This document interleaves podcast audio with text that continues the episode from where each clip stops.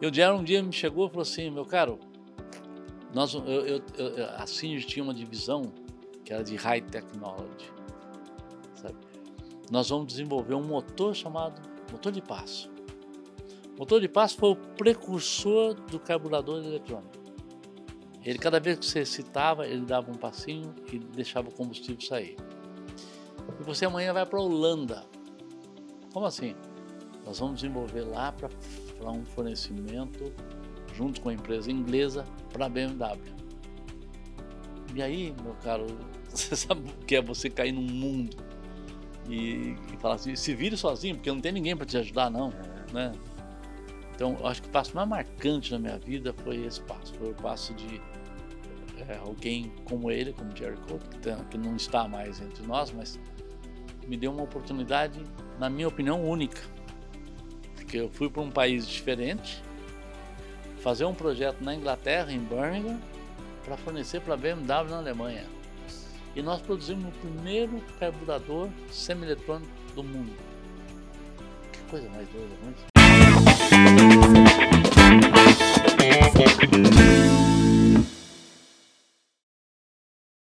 Bom, sejam bem-vindos a mais um episódio do NS TechCast, o nosso podcast aqui da Mundo Logística para falar sobre o setor, para falar com pessoas que inspiram os outros profissionais. E é isso, aqui eu estou com o Rodrigo, da CEO da OpenTech. Rodrigo, obrigado aí pela presença de novo, né? Novamente, obrigado Novamente, é isso aí. Muito bom ter você aqui sempre. Prazer é meu. E hoje a gente está com um convidado super especial, né, Rodrigão? Muito. É, Para mim, uma das referências, é, sem dúvida, do, nosso setor. Então, eu estou aqui com o Antônio Robleski, agora presidente da BBM, né, Antônio? É. Então, muito obrigado pela tua presença aqui com a gente prazer imenso, não é? Você sabe que a minha recíproca com você é verdadeira. Acho que você é um ícone no mercado brasileiro. Você criou uma das coisas que eu leio, que eu consigo ler, porque a grande maioria nesse mercado não dá para ler. Excelente, você é uma pessoa diferenciada e você tem um produto diferenciado e agora está num contexto diferenciado. Acho maravilhoso. Que Obrigado bom. por ter me Obrigado. convidado. Obrigado você, Antônio. Antônio, e para a gente começar, eu sempre peço aqui para os nossos convidados se apresentarem em 30 segundos, né? Então, assim, para quem ainda não conhece o Antônio Robleski, o que, que, você pode dizer aí? Bom, uh, eu sou engenheiro de formação. Uh, eu fiz uh, eh, NYU, fiz meu, meu MBA na NYU e fiz o Wharton University para contrabalancear um pouco de planejamento estratégico, colocou um pouquinho de finanças no meio. É, eu tenho uma carreira só em logística de 30 anos. Eu fui presidente da Ryder do Brasil, fui country manager da DHL fui diretor executivo da Hertz.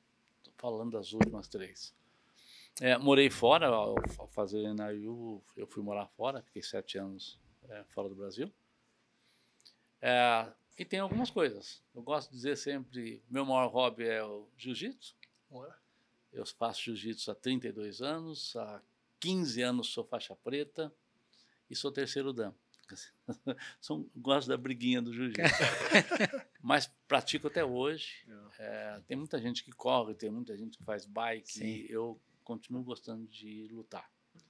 E o jiu-jitsu me trouxe um pouco disso que eu tenho hoje. Jiu-jitsu é um, é um, acho que todos vocês sabem, é, é caminho suave. Eu tenho, sou casado, tenho dois filhos. E Sou casado com a mesma mulher há 40 anos. Né? e é isso. Adoro Legal. o que eu faço, adoro logística, amo logística. Boa. E tem um outro hobby, leio. Em, em média eu leio 12, 13 livros por mês. Olha por só. mês? Por mês. Se eu faço uma divisão, eu leio ao mesmo tempo dois livros. Um livro técnico e um livro que eu chamo de prazer. Então, eu vou misturando. Quando cansa um pouco o técnico, eu vou para prazer, mas eu, eu faço leitura porque eu gosto. Legal. Surpreendente o jiu-jitsu, hein? Conheço um pouco de você, mas não sabia dessa, não. dessa particularidade aí, Rodrigo. Eu sempre digo para os profissionais que a gente define a coisa numa boa discussão. É. Agora, se você quiser sair disso, eu te convido para ir para o tatame. fácil. Muito Simples bom. assim. Nós acertamos fácil a nossa vida. Muito bom. Tá bom. O Antônio, agora vamos lá. É, é, bom, primeiro que você entra para o time de engenheiros aqui que passaram pelo nosso podcast, né? E que estão no setor de logística. Mas é, antes disso ainda, né? Por que, por que a escolha pela engenharia? Assim? O que, que te chamava a atenção nessa área? Olha, na verdade, eu ia ser geólogo. Nossa. Tá, Eu passei em geologia lá em Rio Claro e, e uma coisa estranha. É, então eu tinha tendência, sempre tive tendências para ciências exatas, né? Tá. Mas aí a minha mulher passou em estatística para São Paulo. A gente morava, eu, eu, eu, eu, cresci em São Paulo, tudo mais, mas morava numa cidadezinha pequenininha do interior chamada Cerquilho. E eu falei, ah, não vou deixar minha mulher em São Paulo, eu vou ficar aqui. Então eu vim para São Paulo, prestei eh, engenharia na FEI, passei e fiquei. Eu acho que o engenheiro, eu hoje, depois de todos esses anos, ele tem duas coisas importantes para a logística. Primeiro, ele tem pensamento lógico, né? e é o que você precisa ter. Segundo, o engenheiro é uma pessoa que se reinventa todo dia. Um bom engenheiro, né? tem todo tipo. Mas engenharia, para mim, você começa nos primórdios do cálculo 1, cálculo 2, e vai, e tudo isso te ensina a projetar, te ensina a olhar e tudo mais. Engenharia, para mim, é por isso. Antônio, aí você comentou, né, que na tua carreira você tem passagens por grandes companhias, né, como Ryder, a DHL, a própria BBM, é, e também por ações de empreendedorismo. Mas como, como é que como é que essas experiências convergiram para que você eh, se tornasse o, o profissional que você é hoje, né? Como é que isso começou lá no, no início da tua carreira? Bom, é, eu vou dizer uma coisa. Eu sempre fui uma pessoa muito insatisfeita com tudo. Eu nunca estive contente, mesmo nos meus. Eu, quando fiz engenharia, eu passei em primeiro lugar. Eu era insatisfeito. Então, eu sempre fui uma pessoa muito inquieta, insatisfeito e talvez vocês podem não. Eu pratico cabala ou cabalá, Hum. como alguns queiram. E então eu acredito no signo. Eu sou de Capricórnio. Eu tenho. Eu sou de dia 1 de janeiro. sabe? E eu, ah, uma das características nossas é sermos inquietos, inquietude, não estarmos contentes com as coisas. E tem um detalhe que você vai aprendendo com a vida. Eu sou uma pessoa muito justa e fui ficando cada vez mais justo. Então, é, eu acho que é isso. Isso, isso, isso me traz. Se eu fizesse medicina, eu não saberia mexer com nada, sabe? Se eu fizesse odontologia, é igual. E engenharia não. Engenharia me deixa, me deu bases para eu poder entender o que acontece é, desde todos os tempos. É. Eu estou, como eu falei, só em logística há mais de 30 anos. Eu comecei minha vida na Singer, só em machinery. Né? Depois eu fui para Olivetti e depois eu entrei basicamente em logística e nunca mais saí. Legal. Guapa, até falando um pouquinho dessa, desse trâmite de engenheiro para logística, né? A gente sempre comenta né, com os engenheiros que vêm nos podcasts da Inestec. Ah, em que momento, talvez, que você migrou ali para a logística? Foi algo planejado na sua jornada profissional ou acabou acontecendo naturalmente? Não foi totalmente não planejado. Eu era a Olivetti, eu era diretor da Olivetti. A Olivetti era uma empresa é, top no mundo, em todos os sentidos, né? É, e eu recebi uma proposta para ir para a DHL. Eu sempre lembro que DHL, a essa época, era uma empresa americana que no Brasil chamava-se MKS. E era MKS porque o Brasil não podia ter operador ah, estrangeiro fazendo o que fazia. Então a gente, eh, eu, eu participei da transformação de MKS para DHL, aí nunca mais saí. Saí uma época como, como Hertz, mas no fundo, eh, locação de veículos é logística, né? Você coloca o veículo certo no lugar certo, no momento certo, você vai alugar. Mas eu nunca mais saí. Logística, ela tem um defeito, né? Porque ela entra na sua veia, Viciante. é que nem endorfina. Quem pratica exercício sabe. Você Ah. fica um, dois dias sem praticar, você começa a se sentir mal. E a logística é endorfina nossa. Legal. Antônio, agora falando de tecnologia, né, que é um assunto que está muito na pauta dos executivos do setor. Acredito que na sua até há mais tempo do que da grande maioria. É, teve algum momento decisivo que você olhou para a tecnologia é, de uma forma diferente, sentiu que ela que ela ia revolucionar o nosso setor, assim, não?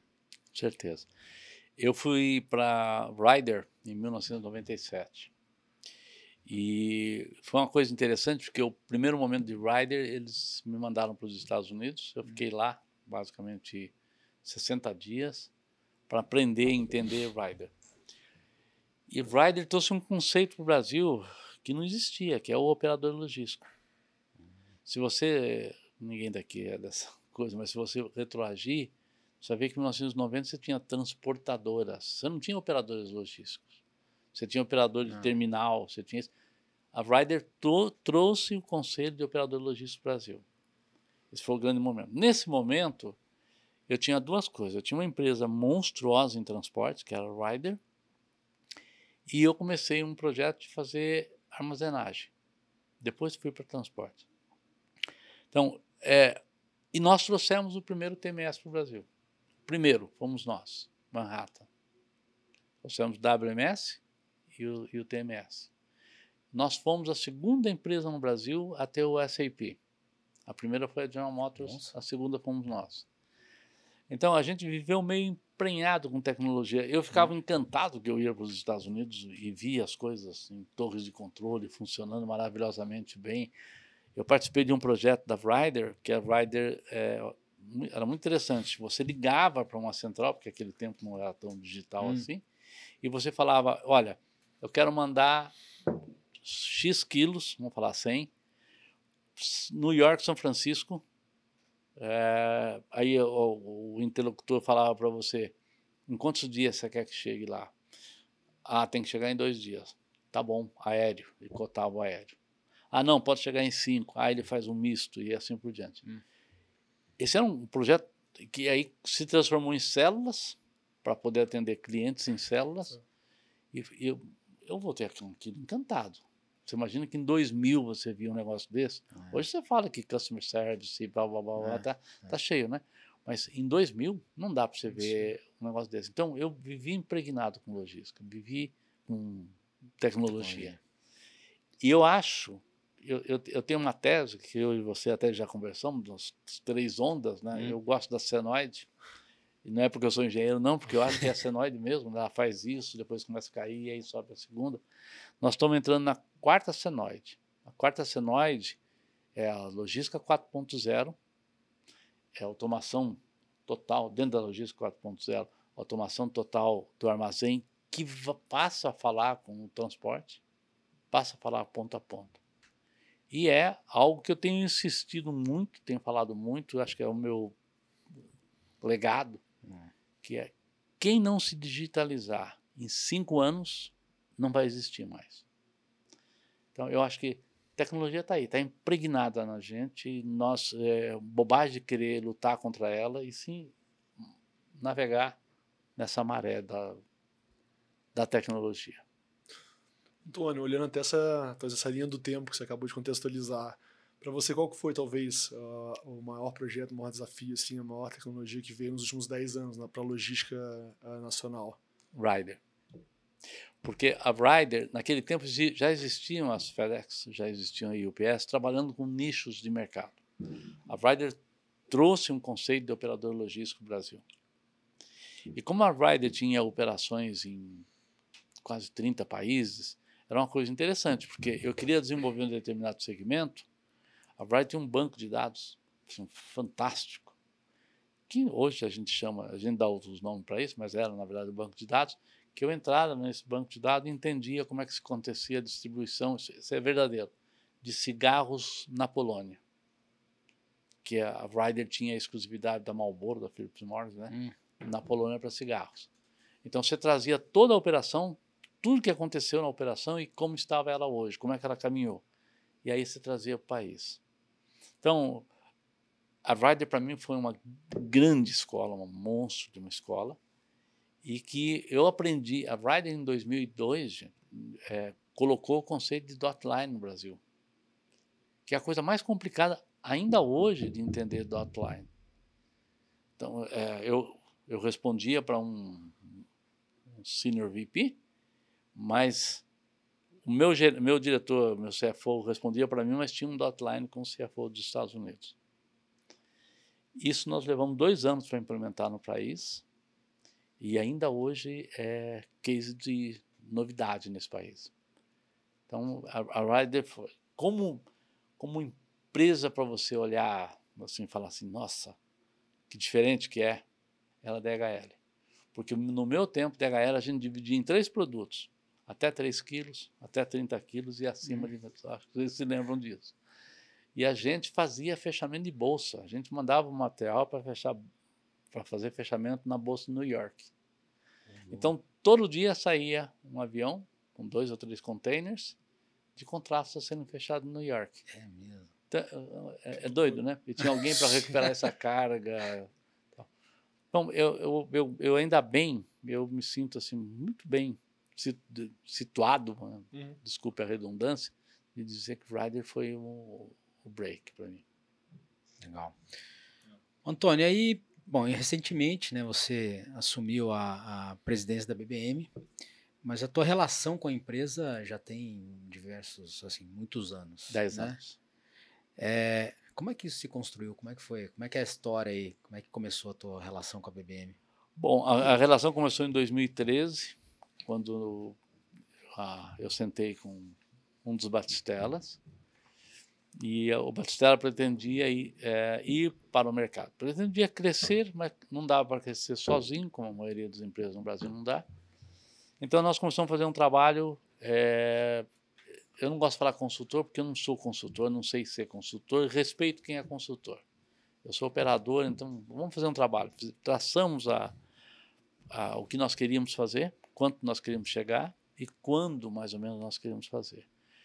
Então, nós começamos uma relação de montar um conselho, ser auditado. A empresa tinha 20 e poucos anos, nunca foi, tinha sido auditado. Uhum. PwC foi a primeira empresa de auditoria nossa, em 2014 ela começou a auditar a gente. Ou seja, nós fizemos os caminhos para preparar a empresa para poder receber o investidor.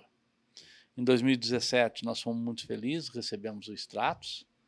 O Stratos é um, um fundo de investimento que pensa em crescimento, que aposta em crescimento, muito competente.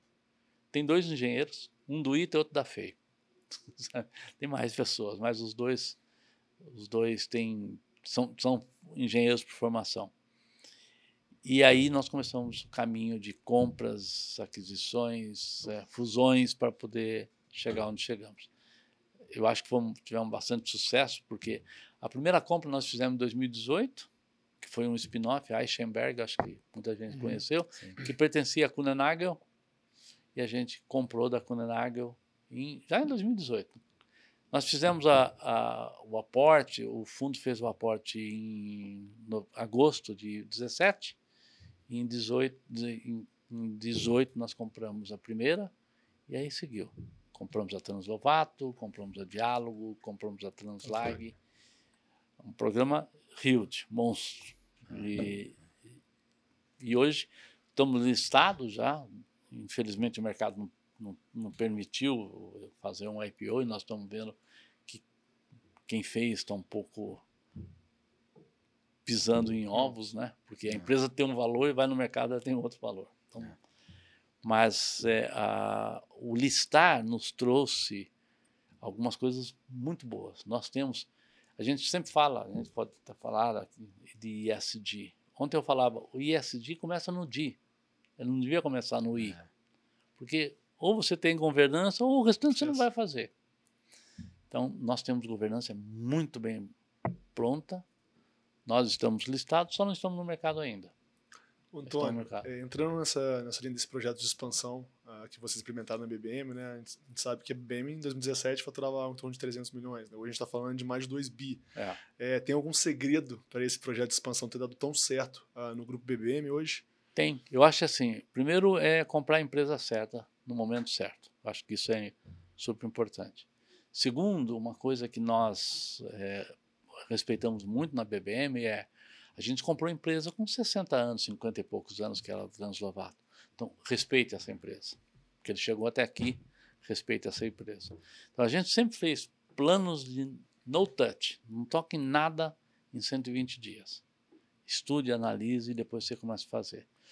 Nós não terminamos ainda de fazer todos os mergers que nós precisamos, porque ao mesmo tempo a gente implementou SAP, a gente está desenvolvendo uma plataforma, que não pode falar depois, mas a gente está fazendo muita coisa ao mesmo tempo. Mas primeiro ponto é, deu certo porque nós respeitamos o mercado deles, nós usamos hoje. Muita gente faz isso, né? Compra, no dia seguinte o seu funcionário é melhor, nós partimos para esse princípio, e você muda toda a logotipia, tudo mais, para a empresa. Nós mantivemos, mantivemos inclusive as estruturas, evidentemente que o overhead aqui, o SDNA é um só, porque senão Sim. você não aguenta e tal. Nós dizemos que o processo total de sinergia terminará o ano que vem. Porque, paralelamente, em 2018, final de 2018, novembro de 2018, nós fizemos um acordo com a TOTUS e nós estamos desenvolvendo a plataforma BBM que é aí sim a gente finaliza a integração entre todas as empresas. A gente faz o primeiro Go Live agora, dia 19, do FTL. E o segundo Go Live o ano que vem, com o LTL. E aí vamos para a última milha com o diálogo. Num dado momento, é, hoje tudo é BBM, mas num dado momento tudo será BBM. Mas não existe pressa para isso. Existe sim. A, a nossa Translovato, ela tem clientes de 40 anos. Então, há que se respeitar isso. Quem fez, é. fez com muito cuidado e construiu uma empresa, que, na minha opinião, das maiores empresas de LTL, se não a maior do Brasil. Ah. Então, é, esse eu acho que é o segredo. Sucesso, sabe como é que eu defino sucesso? Não existe sucesso. Você sempre vai chegar a um ponto, você olha, você vira a curva, tem mais coisas pela frente. Então, a gente fala que toda boa curva é uma reta, né? Então a gente procura fazer isso, faz uma curva fazendo uma reta. Eu gosto muito de, de tangentes. Você vai tangenciando e vai fazendo. Muito bom. Antônio, e você pode falar um pouco mais dessa plataforma BBM, o que, que vocês estão esperando com essa, esse projeto aí? Bom, a plataforma está em construção desde, como eu falei, desde o final de 18, em novembro. Um acordo é, muito bem feito entre nós e a TOTS. É, e bom para nós, bom para a TOTS, porque a TOTS está desenvolvendo junto conosco, né? É, e ela, evidentemente, vai poder usar isso também. Mas eu, eu faria uma definição simples. A plataforma, você pode plugar nela o que você quiser. Você pode plugar seu ecossistema nela. Você pode plugar um SAP, olhando, ou estar tá olhando para ela. Mas, principalmente, ela é integralmente, totalmente digital. Nós teremos o primeiro TMS digital do Brasil. E olha a coincidência da vida. Eu trouxe o primeiro TMS para o Brasil, em 97, e nós vamos ter o primeiro TMS digital do Brasil. É, não temos nenhum temor em falar, o, o código-fonte é nosso. Isso eu acho que é muito importante. Uhum. E a gente está, uh, o desenvolvimento é um desenvolvimento que leva tempo e dinheiro. A gente tem muita uh, eh, CX, né, Customer Experience, dentro disso. E a gente tem, a gente tem um programa muito forte. Tem, tem programas que vão trabalhar tudo em conjunto, que estão acontecendo agora, que é um Kaizen, por exemplo, e que ele vai ser plugado nisso. Eu vou dar um exemplo que eu gosto muito de dar esse exemplo. E qualquer um pode olhar. Todos conhecem a XPO. Uhum. A XPO é uma empresa de mais de 20 bilhões de dólares que tem 4.500 equipamentos nos Estados Unidos dela e 56 mil transportadoras plugados no sistema dela. Então, olha o nível de entrega que ela faz para chegar a 20 bilhões ano. Então, isso não é um sonho nosso. Nós vamos poder fazer isso. Nós vamos poder, vamos poder efetivamente é, agregar isso ao nosso sistema e dar visibilidade a ele. Ou seja, dar visibilidade via APIs, apps e APIs, né? apps, não APIs. E dar visibilidade é, para quem usa. A ideia é a simplicidade. Logística ela tem um conceito básico, ela tende à simplicidade. Se você não for simples, uhum. você não tem logística, você não vai ter logística eficiente. Mas é lógico que para isso você tem que ter um o quê? O que fazer, um, como fazer. Nós acreditamos muito nisso, muito, muito, muito, muito, muito. muito. A vida é, é cheia de coincidências. Eu, eu não sei se eu for fazer a quinta fase, mas eu diria para você assim: a, a logística ela, ela está entrando na 4.0. Nós todos sabemos o que fazer, mas o caminho é penoso. Não. O caminho. É, ontem, na, numa reunião da ABO em Brasília, a gente conversava. O que, que é a logística 4.0? O que, que ela representa? Né? Porque no meu tempo, quando eu comecei a falar em logística, falava, todo mundo se lembra, 1PL, 2PL, 3PL, 4PL. Aí o must era você ser um 4PL.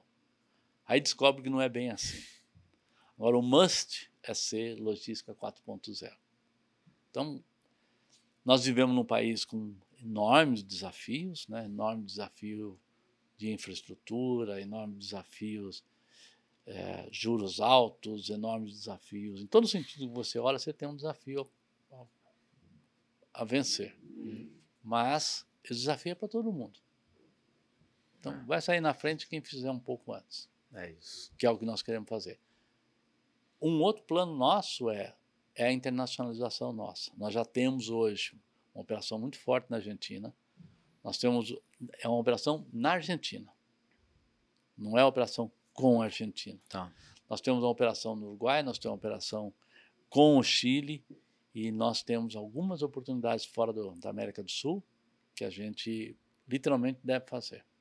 Detalhe importante, com parceiros, com embarcadores. Então, esse talvez seja o meu maior legado, seja a internacionalização da empresa. Ontem eu comentava, ao lado dos grandes players mundiais, é, multinacionais, que eu quero ser, nós queremos ser, uma empresa mundial. Nós podemos ser. Nós temos todos os pré-requisitos para tal. Legal. É um desafio. É, desafio. Bom, eu ia perguntar então quais os seus planos para o futuro, você já meio tá que já me respondeu essa pergunta. Falando em legado. Né? Agora, eu, eu, eu vou falar uma coisa para você. Eu acredito no tripé. Piamente acredito. Na idade, se a gente não acreditar nas coisas, você não faz acontecer. Tecnologia, processo e pessoas. Se você conseguir juntar essas três coisas e não deixar nenhuma delas manca, você vai ter empresas excelentes. Se você quer falar em ISD, você vai ter que falar em tecnologia, processo e pessoas. Se você quiser falar em excelência operacional, você vai ter que falar em tecnologia, processo e pessoas. Tecnologia, processo e pessoas é muito forte. É, o nosso sonho, e a gente está dividindo muito, a gente está lançando um mote no mercado. Conte comigo. No caso é conte conosco. Conte comigo é interno. Interno, conte comigo para externo, conte conosco. Então, a gente pode desenhar a melhor solução, implementar a melhor solução, e um detalhe importante, apesar de nós sermos muito grandes, tudo é superlativo, tudo é, né? Nós consumimos 50 milhões de litros de diesel mesmo, é tudo superlativo, né? Nós ainda tratamos problema particularmente. Então, você está muito bem, ah, mas se aconteceu isso, isso. Então, a gente olha o problema, vê um plano de ação, e tenta resolvê-los.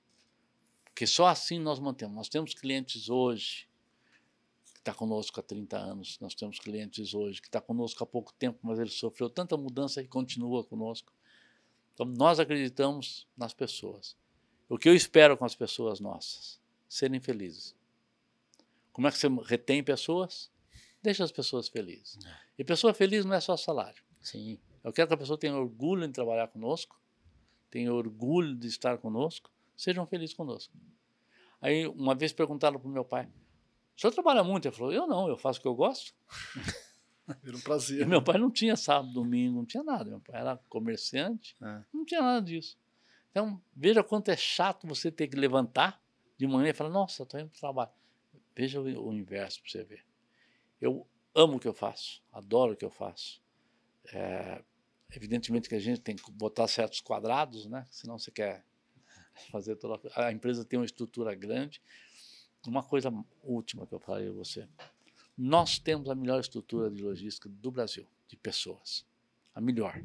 A melhor. Nós temos gente primeiríssima linha. Nós temos dois comitês muito fortes, o comitê de tecnologia e o comitê que é obrigatório, né, de do João? COAUD, Comitê de Auditoria. Ah, É, inclusive o áudio é obrigatório pela. Uhum. pela Ah, é? Mas o nosso ponto mais forte são as nossas pessoas. E as nossas pessoas nos desafiam todo dia. Todo santo dia. Nós temos um sistema de aprovação. Hoje nós tivemos uma reunião sobre o sistema de aprovação nosso. É, ah, é, nós chamamos NIMBY, né, nosso sistema Sim. de aprovação. E eu não estava acostumado com NIMBY, eu estava acostumado com SAP, aprovava no SAP. E um dia talvez nós façamos isso, mas hoje é NIMBY. E de repente você descobre que você tem 40 aprovações no NIMBY, 15 você tem que mandar de volta porque a pessoa não especificou o que é aquilo. Aí você chama todo mundo e conversa. Gente, assim, assim, assim. 15 minutos de conversa, super entendido. Então, a gente é grande, a gente tem muita gente, né? a gente tem quase 6 mil pessoas diretas conosco, mas a gente ainda tem um olhar individualizado para todo mundo. A gente não fala mais. Eu gosto de uma coisa, talvez você viesse aí, mas eu vou te antecipar. Eu, nós, não temos, é, não queremos mais saber dessa conversa de gênero, não queremos, nada. Gênero é o seguinte: cérebro e alma. Isso não tem gênero, não tem nada. Você tem cérebro e alma? Ótimo, vem trabalhar comigo. Pronto. Do restante, esquece. Não precisa fazer grandes coisas. Né? Sim. É, é lógico que nós também não temos um plano B para o nosso querido mundo. Então vamos fazer as coisas para que nossos filhos, nossos netos possam viver nesse mundo ainda. Né? É, é isso. Excelente. Legal. Antônio, e numa entrevista recente, inclusive, que você eh, deu aqui para a Mundo Logística, você disse que o setor de logística no Brasil precisa entender e aplicar o conceito de partnership, É. né? Achei super interessante isso. É, que é uma palavra meio autoexplicativa, é, mas eu queria que você contasse mais. Então, assim, o, o que seria e como é que isso é aplicado no nosso setor? A gente está criando, isso aqui é uma novidade que a gente vai falar mais sobre ela, né? Nós estamos criando o CIF, que é a Central de Inteligência para Fornecedores, para os nossos fornecedores. Tá. Isso aplica ao partnership aí. O que, que é isso? Eu não quero mais fazer bid. Eu quero ser seu parceiro. Na medida do compliance, você faz o bid. É. Na medida que eu sou seu parceiro, eu chego para você e falo: olha, parceiro, tá ruim aqui. O teu preço está começando a sair fora. Então, vamos lá, sou seu parceiro. Então, isso está sendo criado oficialmente. Nós temos um grupo que, por sinal, é só, é só de mulheres, mas só por coincidência, como cérebro e alma. Então, tem cinco cérebros e almas lá, fantástico, que, que elas têm um projeto chamado Fora da Caixa.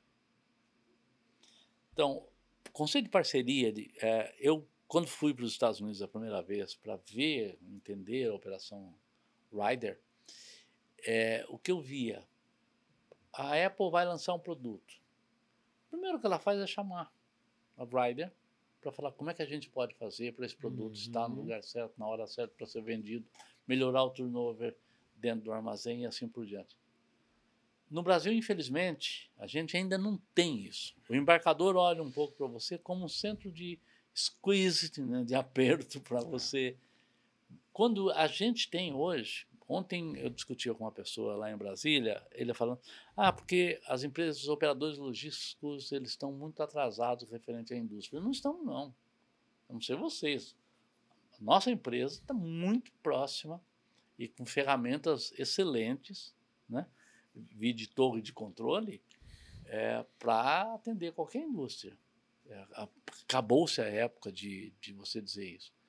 Então, o conceito de parceria que eu quero propor é assim, ó, eu vou te dar o, o custo, o melhor custo, eficiência. Você é seu parceiro no desenvolvimento de novas opções, como nós estamos fazendo. Nós temos um cliente hoje, eu posso até dizer o nome, porque isso foi publicado sobre a Henkel, né? É, que a gente tá, tem um, um projeto em, conjunto dentro do, do, do programa de ISD deles, nós temos um projeto em conjunto. Então, parceria é um pouco isso. Parceria não pode ser de, ah, eu tenho o melhor preço. Ah, de repente, o melhor preço não é o melhor produto, não é a mais eficiência e tal. Então, eu acho que esse é um, é, é um desafio muito grande no Brasil. Muito grande. Vamos dar um número para vocês. O Brasil hoje representa quase 13%. A logística representa quase 13% do PIB brasileiro. Nos Estados Unidos representa 8. Então, nós temos muito espaço para crescer, mas Uhum. vamos crescer juntos. O Brasil é um país altamente fragmentado na logística. Tem poucas empresas. Se você pegar as três maiores empresas de logística no Brasil, nós já falamos sobre isso, ela não representa 2% do mercado brasileiro. Tem muito espaço para crescer. E como é que você faz isso? Desenvolvendo o conceito de parcerias. E é tão justo isso, né, Antônio? Assim, eu acho É. que hoje em dia, é, talvez isso seja um resquício de um passado não muito recente até, né, onde realmente você tinha algumas, algumas diferenças entre empresas e preços e tudo mais. Mas para mim hoje, no cenário que a gente está, essa questão de parceria é tão justa, né? Ou seja, Uhum. vamos trabalhar junto e vamos ganhar no longo prazo juntos, né? Exatamente. É, do que ficar uma hora é um, outra hora é outro, e aí não se encaixa naquilo que você precisa. E... Então, assim, me parece que é o caminho mais. É, é, é o caminho a ser seguido. Né? Mas assim, é isso, né? Por que, que a gente tem tanta dificuldade em aplicar isso aqui no Brasil ainda, né? Não sei se é. É, eu acho que até um pouco por diferença de formação. né? de quem está comprando, de quem está vendendo, coisa que vale. Eu, eu, eu digo uma coisa para você. Quando eu comecei em logística lá, nos anos 90, a diferença entre um comprador de um, de um- de um embarcador e um, não vou falar vendedor, mas um atendente de logística, era tão grande, era abismal. Esse cara, ele recebia treinamento, ele ia para fora, voltava e tal. Esse aqui ficava parado no tempo. Uhum. Hoje essa coisa mudou. Hoje você fala com nossas pessoas na, na BBM você vê que eles falam inglês, você vê que eles estudaram fora, você vê que eles têm boa formação universitária. Existe um ciclo de, informa- de formação constante dentro da empresa, porque se você não tem isso, você fica na cabeça de dois ou três caras que poderiam estar negociando. Não. Acho que a função dos executivos é auxiliar quem está no meio de campo fazendo essa negociação. E o maior erro, que, e nós fizemos isso, né? o maior erro que todo mundo pode pensar é tudo isso acontece no comercial. Não, isso acontece no comercial e no operacional também. Hoje, as áreas nossas com maior eh, crescimento, com maior formato, com melhor formato, é onde se mistura a operação e o comercial. Eu en- vendo aquilo que eu entrego, eu entrego aquilo que eu vendi.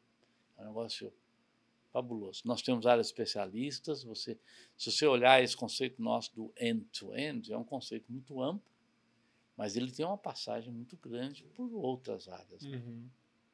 Então, eu creio muito nisso. Primeiro, eu creio muito na pessoa em si. Eu, eu sempre brinco entre nós, que é, chega de mimimi e vamos para os pontos finais que interessam a todos Finalmente. nós, né?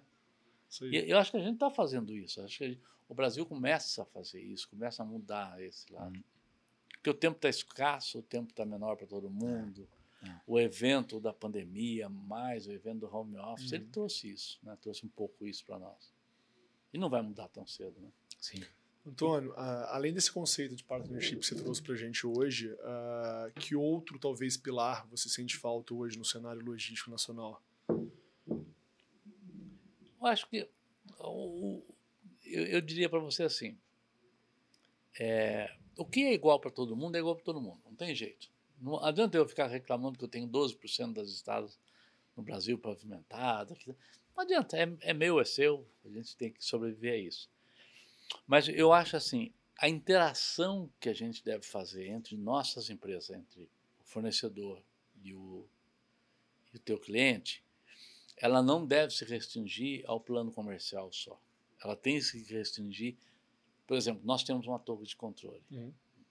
Nós temos em São Paulo um, espaço que agora nós o chamamos de roadshow, onde nós trazemos nossos prospects e clientes atuais e mostramos a ele o que, que nós somos capazes de fazer. Então, a maior falta é você conseguir a abertura da área só de logística. Por exemplo, eu tenho, nós temos um dos melhores CEO, CFOs do Brasil. CEO seria muita pretensão.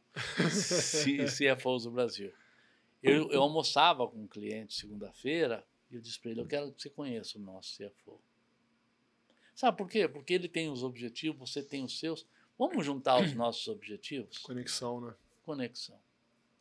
Então, essa coisa de estar conectado, ela não se. Não, não tem que acabar com um paradigma que era no passado. O vendedor e o comprador. O uhum. vendedor e o comprador. Morreu isso aí. E o embarcador e a empresa de logística que não descobriu isso, está começando a ficar para trás. Uhum. Acho que isso é fundamental para nós. Você usou um termo que eu tinha esquecido agora, que é conectividade. A minha conexão contigo vai ser cada vez que eu te conheço mais, que eu conheço mais tua empresa, que eu sei mais o que você pode fazer, a gente pode desenvolver outras coisas em conjunto, que atendem não só a minha necessidade, como a necessidade dos outros. Uhum. Como é o caso do nosso projeto. Replicável. Perfeito. Como é o caso do nosso projeto com a TOPS. É exatamente isso. Ele atende a nós, atende a TOPS, depois vai atender o mercado uhum. também. Escalonável. Exatamente. Perfeito. É. Muito bom. Antônio, agora tem aqui uma, uma pergunta. Pessoal, também os nossos ouvintes aí fazem perguntas para a gente, né? Uhum.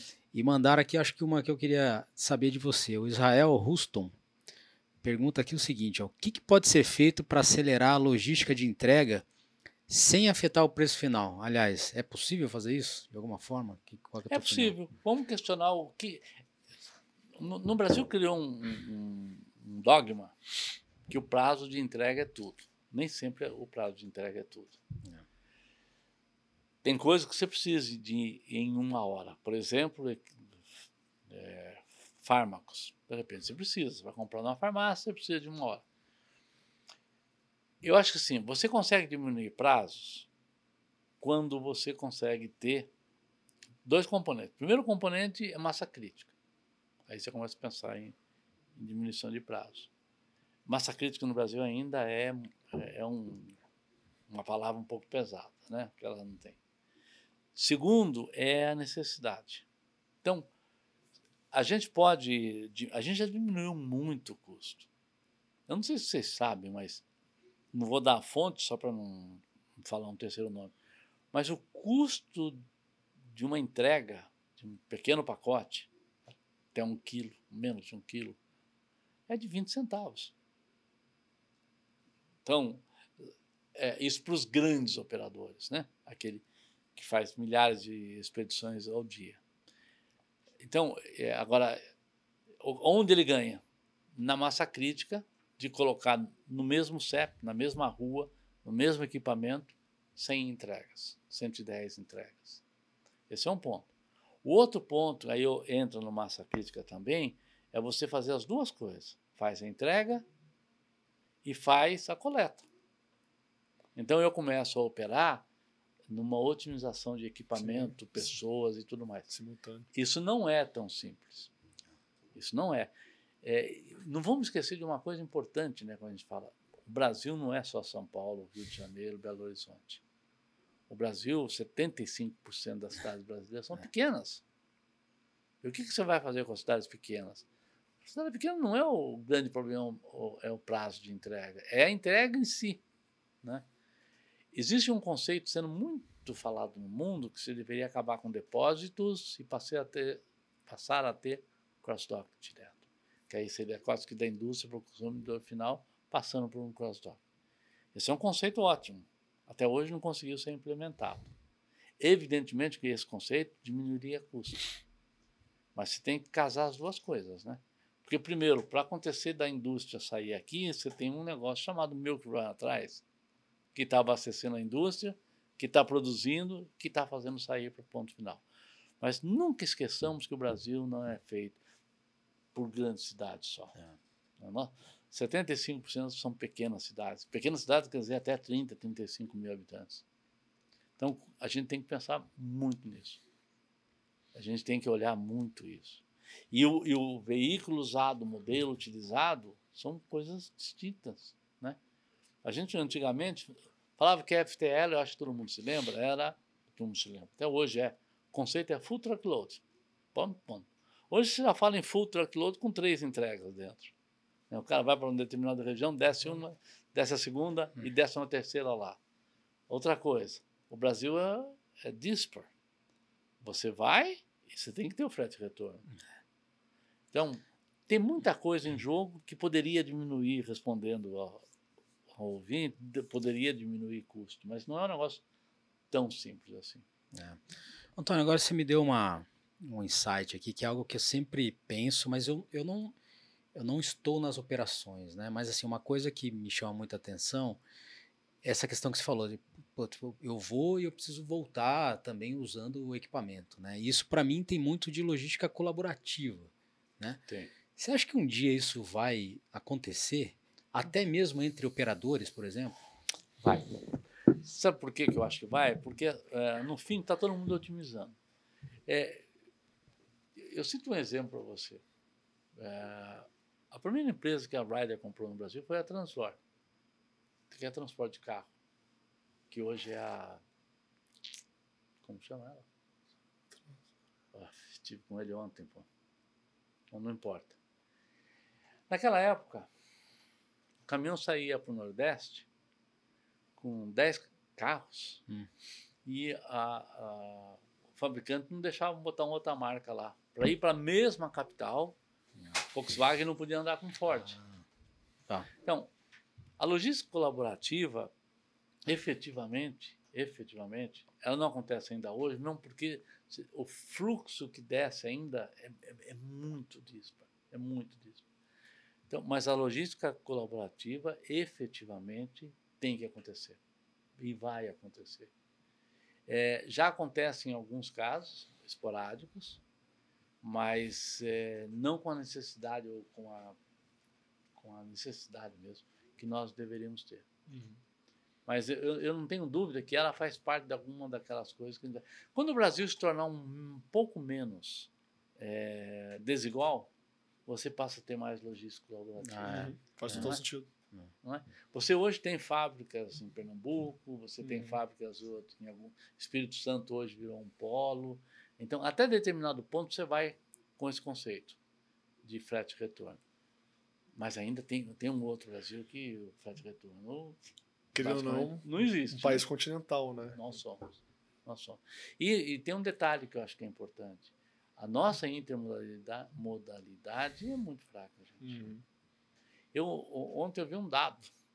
Nós temos 18 mil quilômetros de ferrovia, Ferrovia. 12 mil utilizáveis. Uhum. Isso é menos do que nós tínhamos há 30 anos atrás. E se você comparar isso com a Argentina, a Argentina tem 18 mil Não. quilômetros, tem mais do que nós temos como Brasil. Então, isso também é um outro ponto. Agora, tem alguns projetos saindo em ferrovias que vão fazer mudanças, trazer mudanças, mas ainda vai levar tempo, né? Porque você tem eh, essas ferrovias que estão saindo hoje estão muito para o agronegócio, nós Uhum. todos sabemos e tal, mas você vai ter que começar a usar para outra coisa, porque ela volta do quê? Volta tudo Uhum. vazio. Ela sai lá de Sinop, vai até o porto e volta com o quê? Se você for colaborativo, talvez volte com adubo, É. volte com sementes ou coisa parecida. É. Mas nós temos um caminho grande ainda para fazer. Intermodalidade sempre na pauta, né? Sempre na pauta. Sempre, sempre. O Brasil ainda é rodoviário e vai ser rodoviário por muito tempo. Né? Uhum. Não tenho dúvida nenhuma disso. É. Antônio, e aí são mais de 40 anos de carreira, né? É, e olhando aí para toda essa tua estrada aí que você já passou, te- teve um momento em que você se sentiu mais desafiado, assim, que foi um, é, um desafio para você passar por ele? Não, você sabe que eu, é, eu- é interessante, né? A nossa memória é seletiva. É, né? é Nós todos sabemos disso. Né? Eu, primeiro, eu, eu, eu, eu tenho uma memória que não tem inimigos. Meus inimigos ou já morreram ou deixaram de existir. Então, não tenho inimigos. É, momentos críticos, nós já, o, Brasil viveu a vida toda com ciclos. A gente está falando de hoje, vai ser lembrado de 2008. Né? É só lembrar um pouquinho que o nosso amigo Barack Obama botou 10 bilhões de dólares numa determinada companhia automotiva aí, senão ela tinha quebrado naquela época. Né? E o mundo estava. Né? Aí, se você voltar a 1920, 1924, você sempre teve. Então, o que, que é mais crítico? É, eu acho assim, ó, todos, você, você acordou hoje, respirou hoje, você superou os críticos. Porque o mais crítico. Você já pensou o que, que é ser crítico? É você não poder andar, você estar numa cama. Isso é crítico. Isso é crítico. O restante, eu desculpe dizer o seguinte: é mente fraca. A gente supera todos os críticos. Acho que a gente está passando por uma situação hoje no Brasil que ela é crítica. Mas eu creio muito numa coisa: o homem, quando chega num momento de estresse, ele cria uma saída. O estresse é o maior criador de saídas que eu já vi na minha vida. Né? Se você olhar é, as grandes figuras no mundo, É. elas criaram alguma coisa no momento mais estresse dela.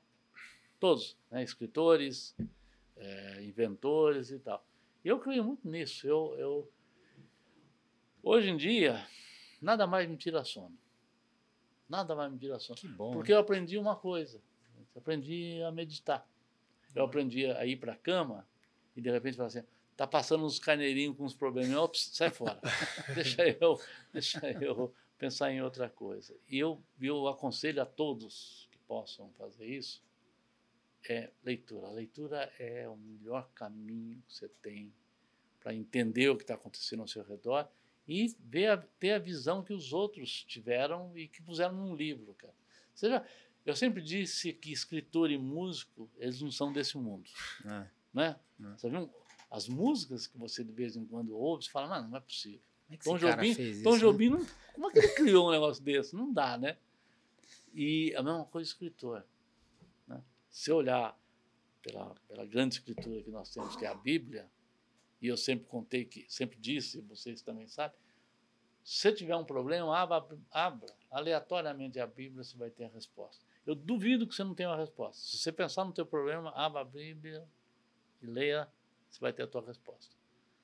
Então, eu acho que a gente tende. Essa é a única vantagem de você ficar velho. Aliás, a melhor opção nossa é envelhecer, né? Melhor, Outra- né? outra- Ah, outra opa. opção É, a outra não, dá é mesmo. muito legal. É. Mas se você entender que você consegue, é, você não precisa ter religião. Eu não tenho religião, uma religião. Eu sou um cara espiritualista. Eu acredito no espiritualismo, acredito no Cristo, acredito na igreja. é, certas bobagens a gente não já deixa passar, faz conta que não, não atinge a gente.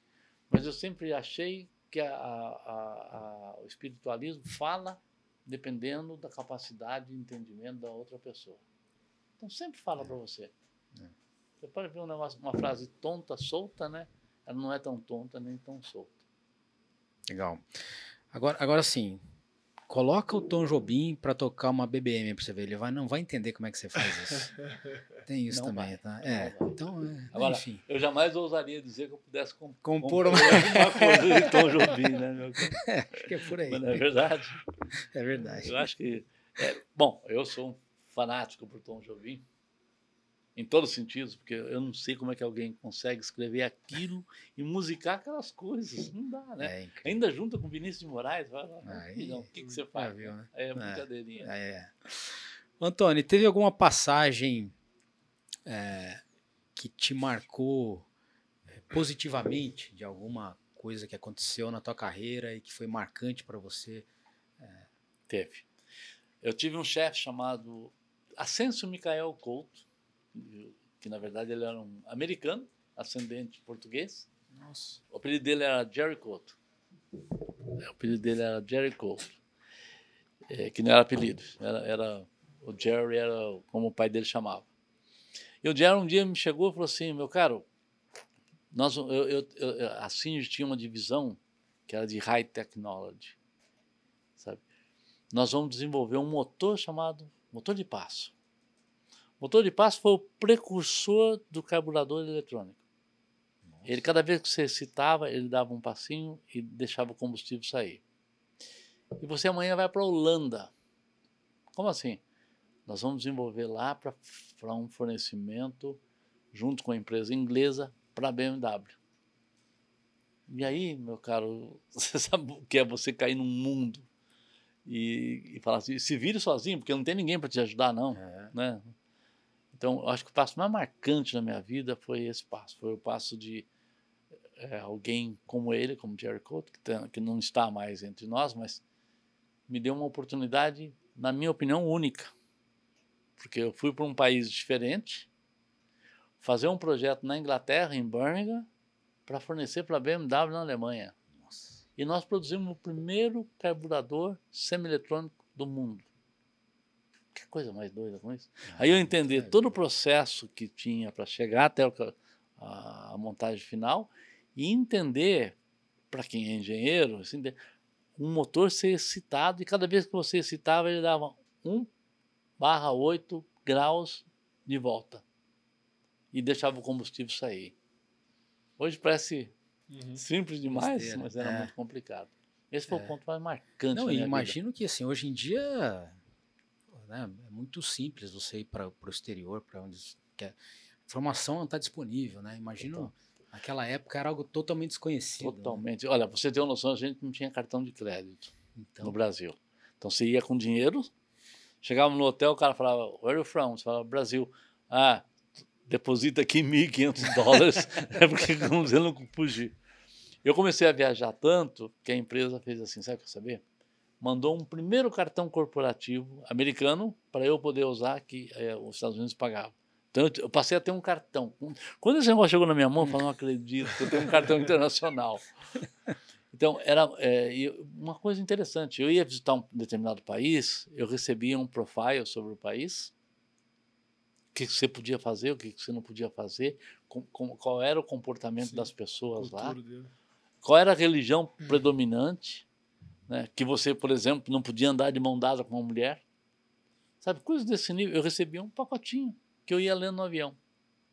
Então, é, você fala, "É, faz muito tempo isso? Não, não faz tanto tempo Pois isso. é. É. Faz 40 anos, tudo bem, faz 40 anos, mas o mundo já foi isso. né? Agora, é, você vai para o meio de uma. E, e tinha um detalhe importante: eu fui para Birmingham, nessa fábrica, e a- na, eu- o- todo mundo acha que a Inglaterra fala inglês, né? Hum. A Inglaterra fala um negócio chamado Cockness.